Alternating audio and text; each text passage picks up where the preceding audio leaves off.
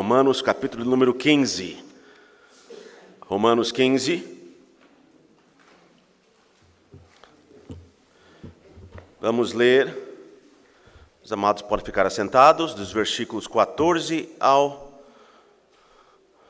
versículo número 19.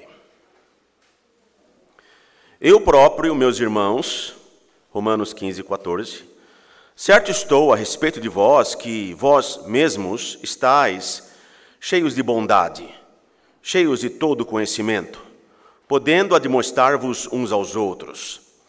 Mas, irmãos, em parte vos escrevo mais ousadamente, como para vos trazer outra vez isto à memória, pela graça que, por Deus, me foi dada.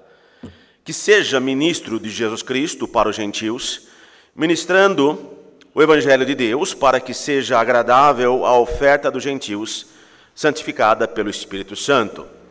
De sorte que tenho glória em Jesus Cristo, nas coisas que pertencem a Deus porque não ousarei dizer coisa alguma que Cristo por mim não tenha feito, para fazer obedientes os gentios por palavra e por obras, pelo poder dos sinais e prodígios e pelo poder do Espírito de Deus, de maneira que desde Jerusalém e arredores até ao Ilírico tenho pregado o Evangelho de Jesus Cristo.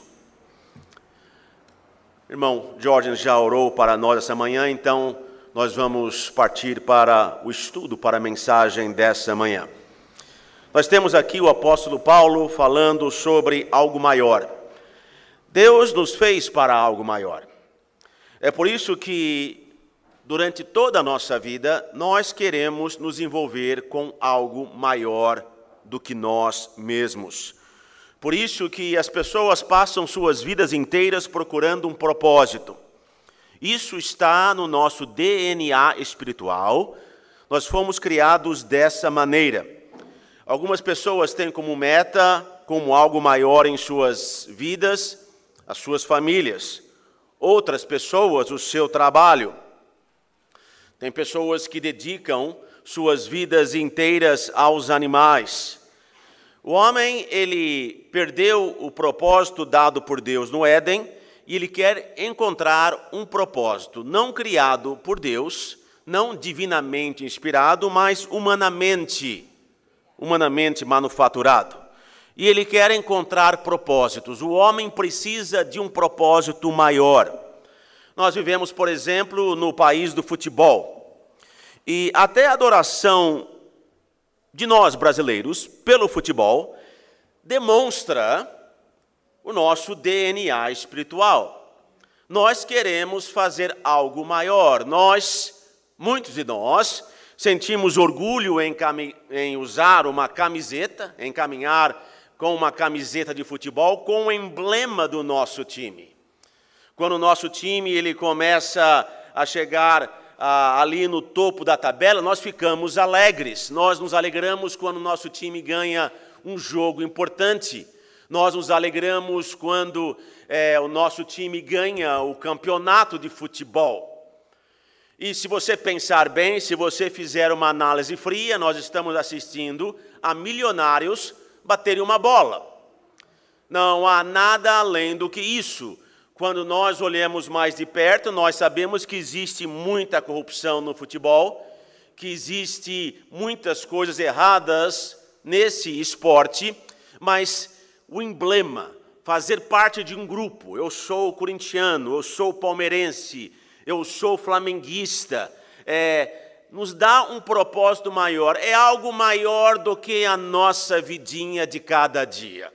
Então, quando você estiver torcendo pelo seu time, você entenda que essa, essa, esse desejo de ter algo maior, de fazer parte de algo maior, de chegar na segunda-feira e ali a brincar com o seu colega de serviço, porque você, o seu time é o campeão brasileiro, lembre-se que até até a sua afeição pelo seu time de futebol tem a ver com o seu DNA espiritual, tem a ver com o jardim do Éden.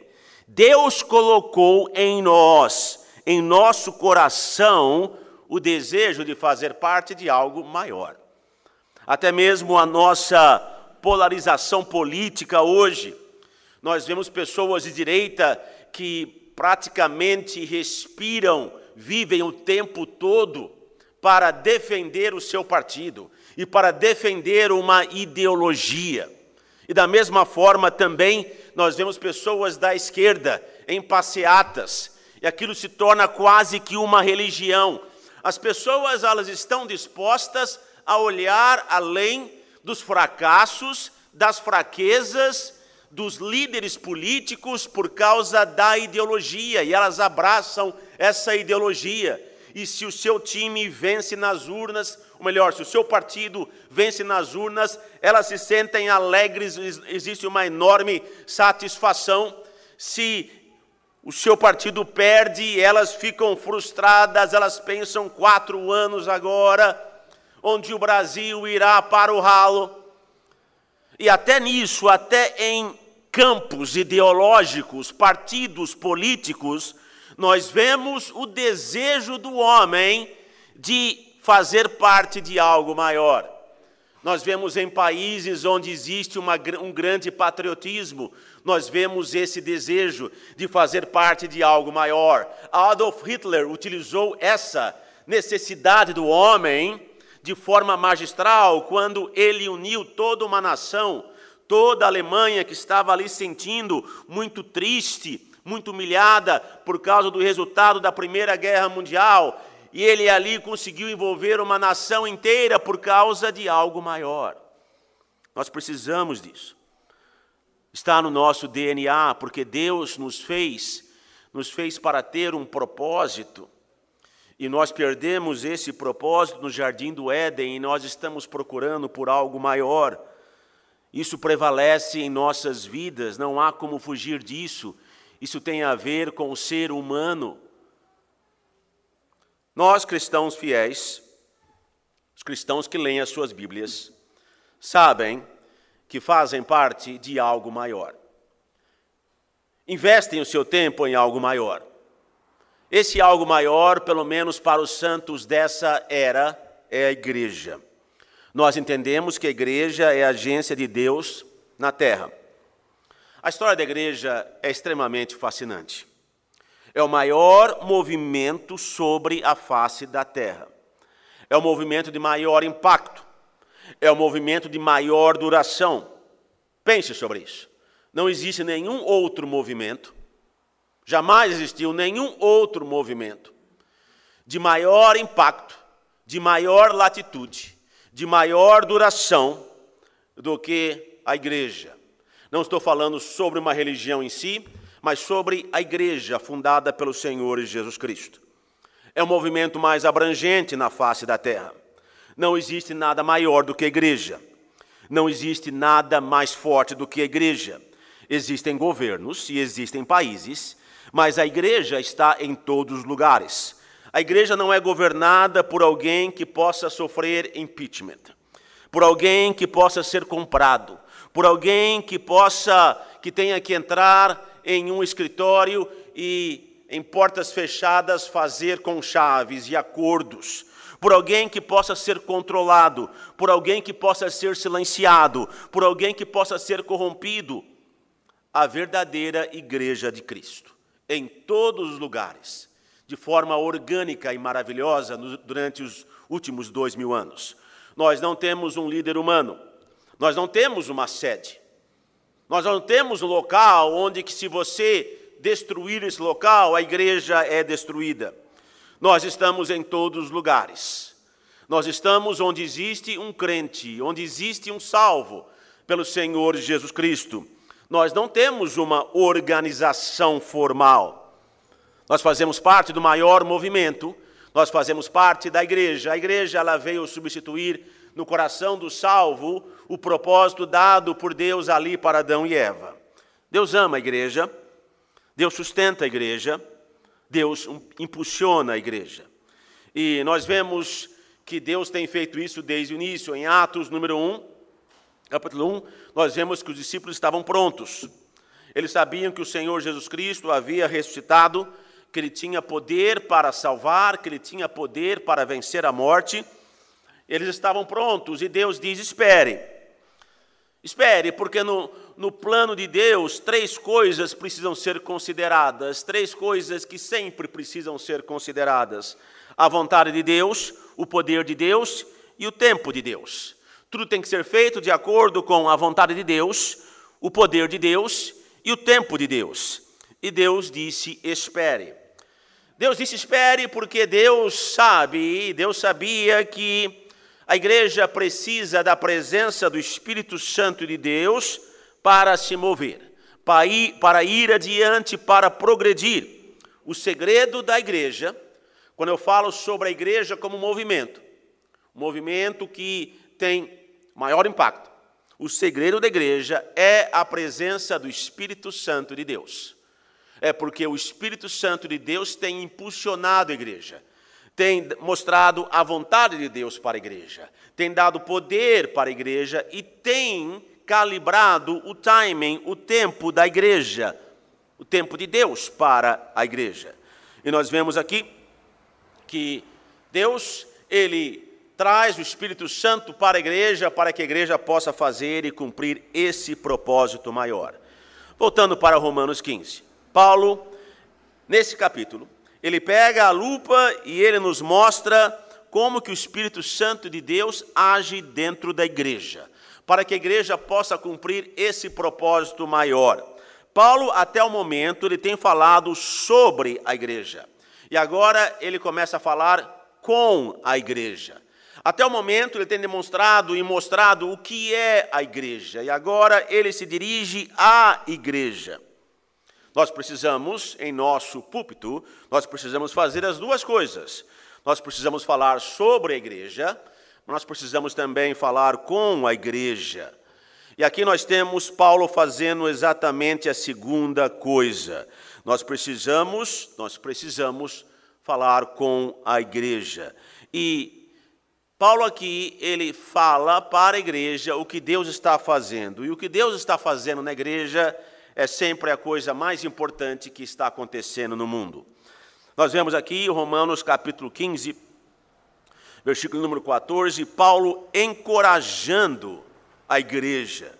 Ele diz aqui: Vós estáis cheios de bondade. Paulo encoraja. Quando você está em qualquer relacionamento, você tem que encorajar, muitas vezes você tem que admoestar, mas essas duas coisas precisam estar presentes. Nós vemos muitas vezes em relacionamentos e até igrejas, nós vemos que o homem ele gosta de, ele gosta de estar em, um das, em uma das extremidades do pêndulo. Ou nós vemos igrejas extremamente permissivas ou igrejas extremamente legalistas. Ou nós temos igrejas onde tudo, tudo vai, tudo é aceito, ou igrejas onde todo o sistema, qualquer tipo de comportamento, ele é medido e ele é mensurado e ele ali é ordenado de forma rigorosa e meticulosa. E nós precisamos ver e entender aqui o que Paulo está fazendo. Paulo ele encoraja. Ele encoraja, no próximo capítulo, ele vai demonstrar em um relacionamento, quando você encoraja alguém, é quase como que se você estivesse fazendo um depósito um depósito na alma daquela pessoa. Quando você admoesta alguém, disciplina alguém, você está fazendo uma retirada. Existem relacionamentos onde existem tantas, tantas admoestações que ah, aquele relacionamento ele entrou em bancarrota, ele entra em bancarrota emocional. Então nós temos aqui que Paulo ele começa e ele começa admoestando, ou melhor, ele começa encorajando. Ele fala aqui que esses irmãos, eles estão cheios de bondade, e ele está dizendo para vocês: olha, talvez nós não estejamos onde deveríamos estar, talvez nós não tenhamos alcançado o nosso ideal, mas eu quero que vocês entendam que vocês estão progredindo, que Deus está fazendo uma obra na sua vida nós precisamos olhar para frente sobre aquilo que nós precisamos fazer, sobre aquilo que nós precisamos mudar, mas é importante também que nós olhemos para trás para saber e entender aquilo que Deus já fez em nossas vidas, para as bênçãos que Deus já tem feito em nossas vidas. Paulo está dizendo: Deus está trabalhando. Nós precisamos falar sobre aquilo que Deus está fazendo e sobre as maravilhas que Deus tem feito. Ele diz: vocês estão cheios de bondade. Paulo aqui está encorajando esses irmãos. Ele está, e a palavra encorajar é encher de coragem alguém. Encorajar, encher de coragem, encher de ânimo, encher de entusiasmo. Paulo aqui está fazendo isso, inspirado pelo Espírito Santo de Deus. Perguntas para você: o que Deus está fazendo em sua vida agora? O que Deus está fazendo? Porque Deus está fazendo algo em sua vida. O que Deus está ensinando para você agora? O que Deus ensinou para você nessa última semana, durante essa última semana? O que Deus está, está mostrando para você agora? E pai, mãe, talvez seja interessante você fazer esse tipo de perguntas para os seus filhos, voltando da igreja para casa, ou talvez levando o seu filho para a escola amanhã. O que Deus está fazendo para você? O que Deus tem feito para você? O que Deus está ensinando para você? Falar sobre Deus com os seus filhos, como que se Deus existisse, porque Ele existe. Nós muitas vezes reservamos o falar sobre Deus, o mencionar a Deus, apenas entre essas quatro paredes. Ou nós falamos sobre Deus com as pessoas que nós amamos, como se Deus fosse Papai Noel como se Deus não fosse real, como se Deus não fosse presente, como se Deus não estivesse agindo. Deus precisa entrar em nossas conversas comuns, em nossas conversas normais. O assunto Deus e a pessoa de Deus, ela precisa estar inserida no nosso dia a dia de forma natural e não de forma agendada não de forma engessada, não de forma que nossos filhos sabem, é falsa e é repleta de dogmatismo. Nós precisamos estar entendendo o que Deus está fazendo em nossas vidas. E nós precisamos trazer essas perguntas para os nossos filhos, especialmente os nossos filhos pequenos. Paulo aqui começa com encorajamento e depois Paulo aqui fala sobre algumas coisas da igreja. Ele fala sobre o que é uma igreja cheia do Espírito Santo de Deus. Em primeiro lugar, uma igreja cheia do Espírito Santo de Deus, Paulo nos diz, é uma igreja onde as pessoas amam umas às outras. Paulo aqui nos diz que o Espírito Santo de Deus, ele nos permite viver com poder que Cristo viveu, e esse é o poder para amar. O fruto do Espírito é o amor. Deus mudou a vida desses romanos. No início desse livro, Paulo fala sobre o pecado. E Paulo, aqui, nesse começo do livro, ele fala de uma maneira muito clara sobre o pecado e sobre a sujeira do pecado, sobre a escuridão do pecado, sobre o que o pecado faz com o homem, sobre a degradação do pecado, mas aqui Paulo ele está falando com a igreja, com crentes para a igreja, e ele está aqui dizendo que as coisas mudaram, que o Espírito Santo de Deus ele habita em nós, ele está em nós, e que existe por isso o potencial em nós para o amor. Uma igreja repleta do Espírito Santo de Deus é uma igreja capaz de amar. Alguém incapaz de amar é alguém que está tendo dificuldades em lidar com a presença do Espírito Santo de Deus em sua vida, ele está entristecendo o Espírito Santo de Deus e, de certa forma, ele está vivendo abaixo do seu privilégio, ou talvez seja alguém que não, não tem o Espírito Santo de Deus. O Espírito Santo de Deus não está trabalhando de forma óptima em sua vida, em forma plena na vida dessa pessoa, porque o Espírito Santo de Deus que está em nós e que está na igreja é o Espírito Santo de Deus que guiou o Senhor Jesus Cristo. Então nós vemos que uma igreja cheia do Espírito Santo de Deus, É uma igreja capaz de amar. O Espírito Santo de Deus, ele age de forma orgânica. Ele não age de culto em culto, ele não age apenas durante o culto. Ele age de forma orgânica e ele age nas pequenas coisas, e nas pequenas escolhas, e nos pequenos passos. Ele age de dentro para fora.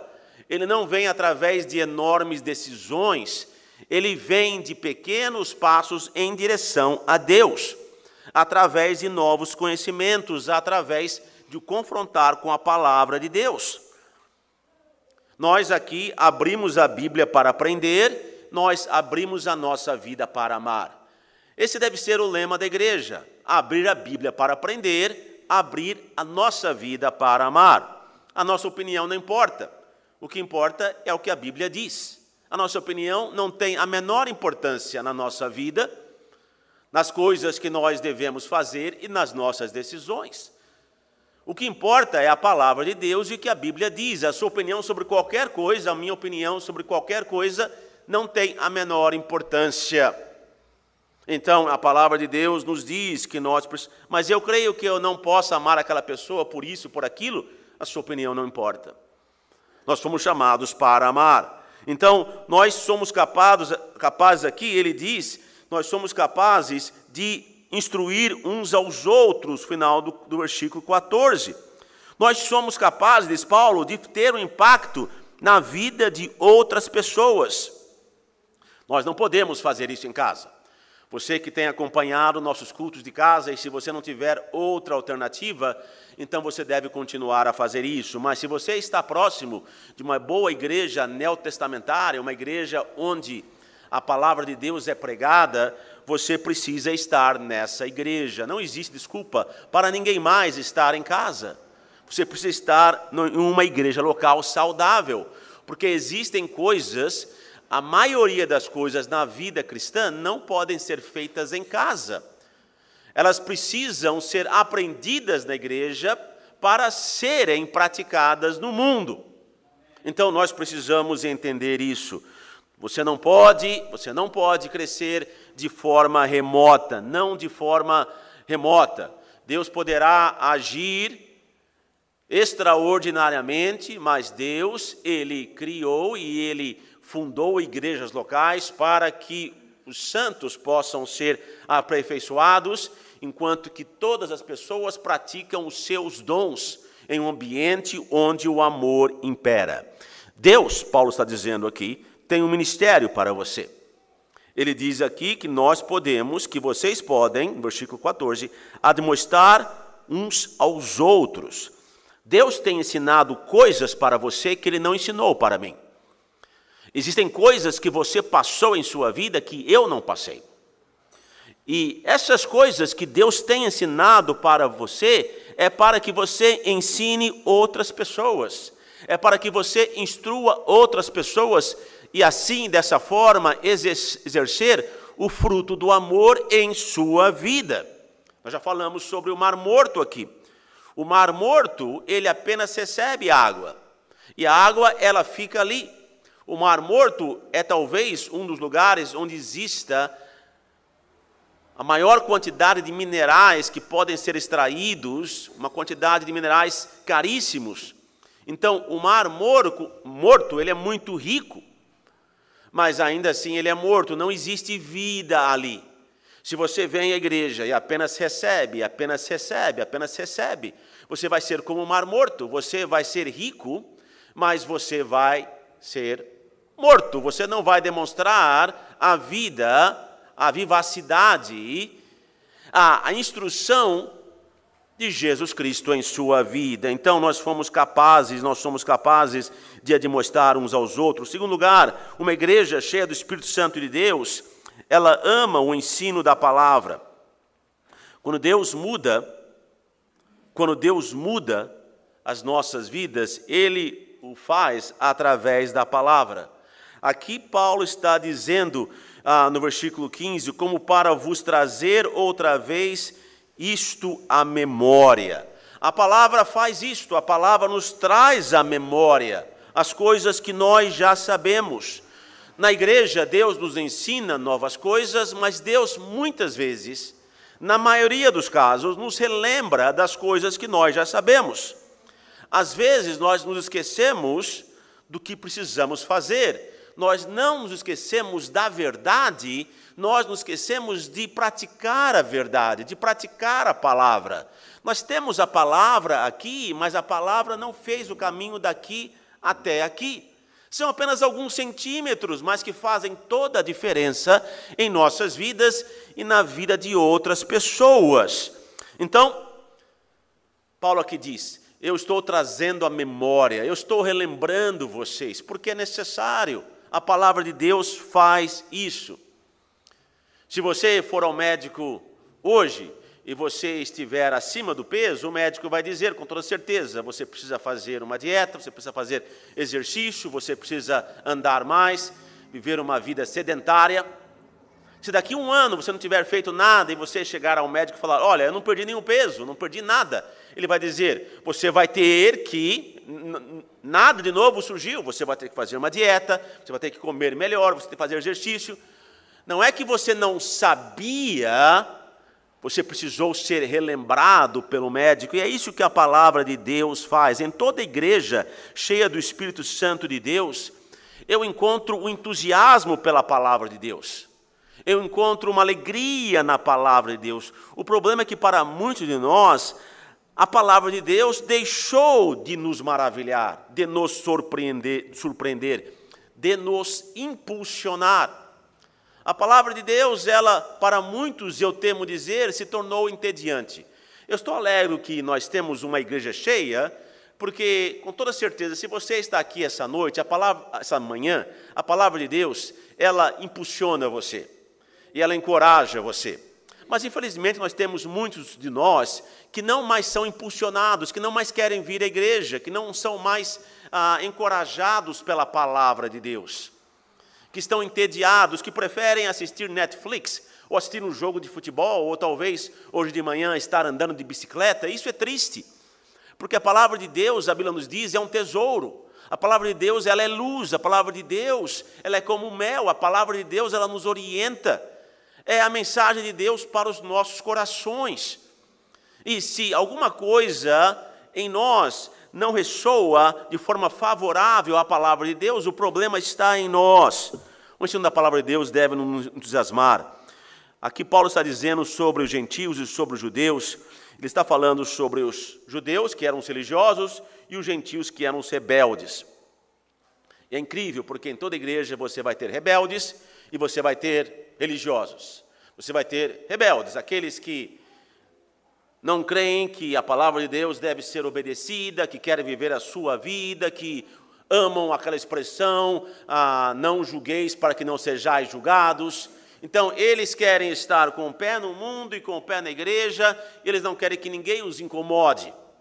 E nós temos religiosos que são pessoas mais estruturadas, que pessoas que se sentem inseguras, pessoas que precisam de regrinhas, que creem que Deus ali é um Deus de regras, em vez de ser um Deus de relacionamento, que se você tiver um relacionamento com Deus, você automaticamente e naturalmente vai fazer a vontade de Deus, o Espírito Santo de Deus vai guiar você para isso.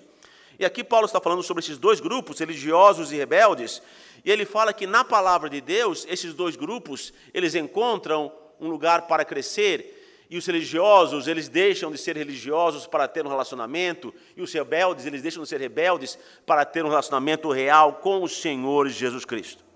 Então nós vemos que uma igreja cheia do Espírito Santo de Deus é uma igreja que ama a palavra de Deus. É uma igreja que desconstrói o pecado constantemente na vida daquelas pessoas que estão indo a essa igreja, que têm um compromisso para exercer os seus dons, para orar por essa igreja, para sustentar os seus missionários. Eu fico chocado com a palavra de Deus. Existe um poder sobrenatural nesse livro, sobrenatural, que você e eu jamais iremos entender. Já tenho pregado esse livro por mais de 30 anos e eu continuo a ficar chocado com o poder sobrenatural desse livro. Que livro no mundo poderia ser estudado por dois mil anos e ainda trazer coisas novas. Que livro? Me mostre um livro. Vá até a biblioteca. tire da prateleira um livro que poderia ser pregado, ensinado, estudado durante dois mil anos e ainda trazer coisas novas. Não, não dois mil anos, vamos dizer mil anos. Não mil anos, quinhentos anos, cem anos, dez anos. Não existe, você não vai encontrar nenhum livro, nenhum livro, que durante tanto tempo possa dar tanta vida, tanta alegria. Este é um livro sobrenatural. Quando a igreja se reúne para estudar a palavra de Deus, o Espírito Santo de Deus se manifesta. Se manifesta de forma gloriosa, de, se manifesta de forma maravilhosa para nós. Então nós temos aqui uma igreja cheia do Espírito Santo de Deus, é uma igreja é uma igreja que ama uns aos outros e é uma igreja que ama a palavra de Deus. Terceiro ponto, uma igreja cheia do Espírito Santo é uma igreja que ama ministrar.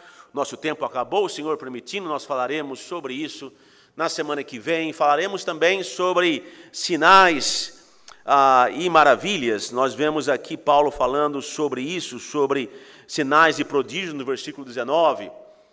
E ah, apenas para deixar você com um apetite para a palavra de Deus para o domingo que vem, ah, quando Paulo fala sobre sinais e prodígios, uma igreja fiel, ela não busca sinais e prodígios. Uma igreja fiel, ela ela testa sinais e prodígios e sinais e prodígios seguem uma igreja fiel. O que nós temos hoje? Nós temos movimentos paralelos à igreja que querem fabricar sinais e prodígios. Você vai a esses lugares esses lugares são lugares onde existe uma alta intensidade de sinais e maravilhas e prodígios. E as pessoas elas vão a esses lugares porque elas precisam desses sinais. Nós temos igrejas assim, nós temos movimentos assim, alguns movimentos que você conhece, assim. E você vai, vai ali, existe uma alta intensidade de sinais e prodígios, de maravilhas. Uma igreja cheia do Espírito Santo de Deus, ela não segue sinais e prodígios. Ela testa, de acordo com 2 Tessalonicenses, sinais e prodígios. E ela serve a Deus e os sinais e prodígios a seguem. Ela não precisa manufaturar. Por quê? Porque nós vemos o ministério do Senhor Jesus Cristo. Você sabia que apenas em uma ocasião você viu algo de forma estupenda no ministério do Senhor Jesus Cristo, que foi durante a sua transfiguração.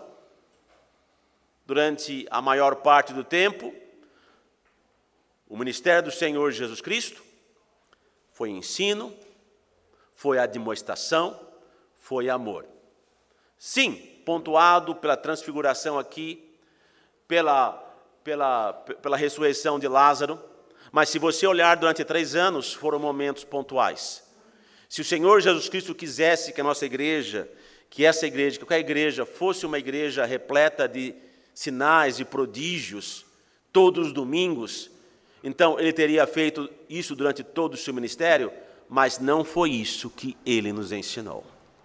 Volte domingo que vem e vamos continuar. Oremos, Deus amado, agradecemos a Ti, ó Pai, pela Tua palavra que nos ensina, que nos instrui que possamos amar cada vez mais essa palavra em nome de Jesus Cristo. Amém.